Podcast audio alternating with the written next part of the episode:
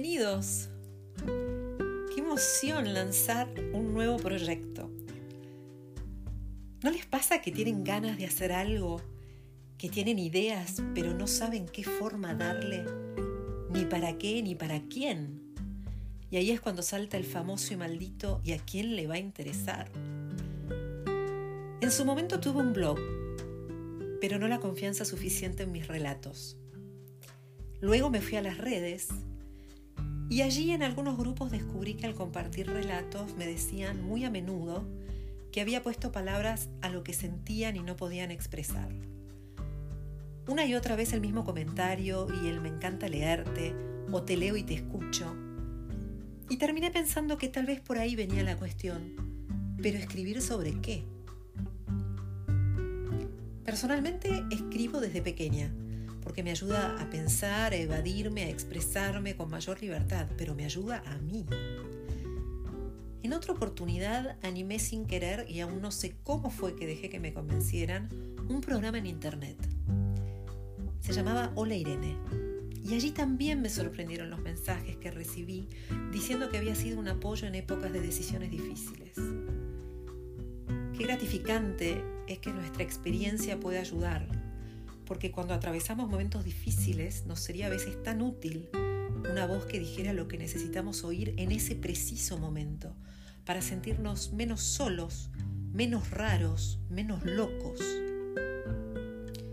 Pero aún así, después de estas experiencias, no sabía qué forma darle a todo esto que me daba vueltas en la cabeza.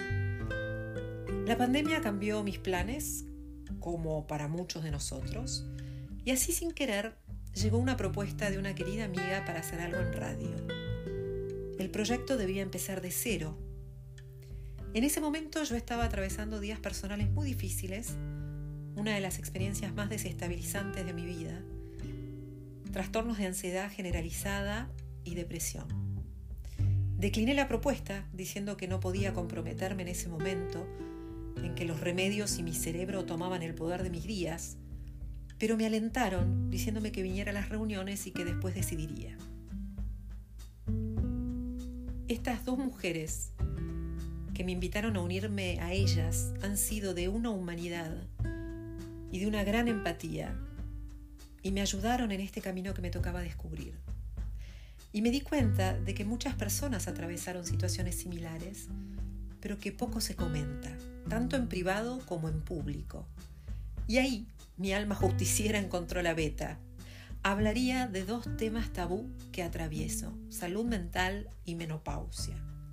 Pero también situaciones que mujeres como yo, de más de 40, viven y de las que no hablamos entre nosotras, solo si tenemos mucha confianza, a veces con las parejas, pero no hablamos socialmente de todo esto.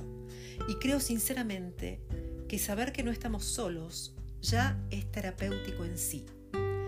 Casi paralelamente empecé terapia y mi necesidad de escribir volvió y mi necesidad de hablar también. Grabando mis reflexiones me di cuenta de que unía mis dos pasiones, la escritura y la voz, ya que soy una cantante en descanso prolongado. El proyecto radio no prosperó, pero sembró en mí las ganas inmensas de continuar, convencida de que al fin había encontrado el formato que estaba buscando desde hacía tanto tiempo. Confirmo algo que aprendí en mis momentos más difíciles. No digas que no a algo que aparece en tu vida sin haberlo buscado, sin antes haber probado. Porque a veces las cosas llegan porque sí, como puertas que se abren en tu camino. No importa hacia dónde va ese camino, no importa si el éxito espera al final, importa él, el camino, la manera en que lo vas a transitar, lo que dejará como experiencias, como aventuras, como emociones. Y heme aquí, entonces en formato podcast, con un blog donde encontrarán los textos de los relatos completos y donde podremos intercambiar más fácilmente si así lo desean, y en Instagram donde les iré comunicando las novedades de ambos. Requete bienvenidos a todos. Bienvenidos a Azar Soliloquios Variopintos. Hasta pronto.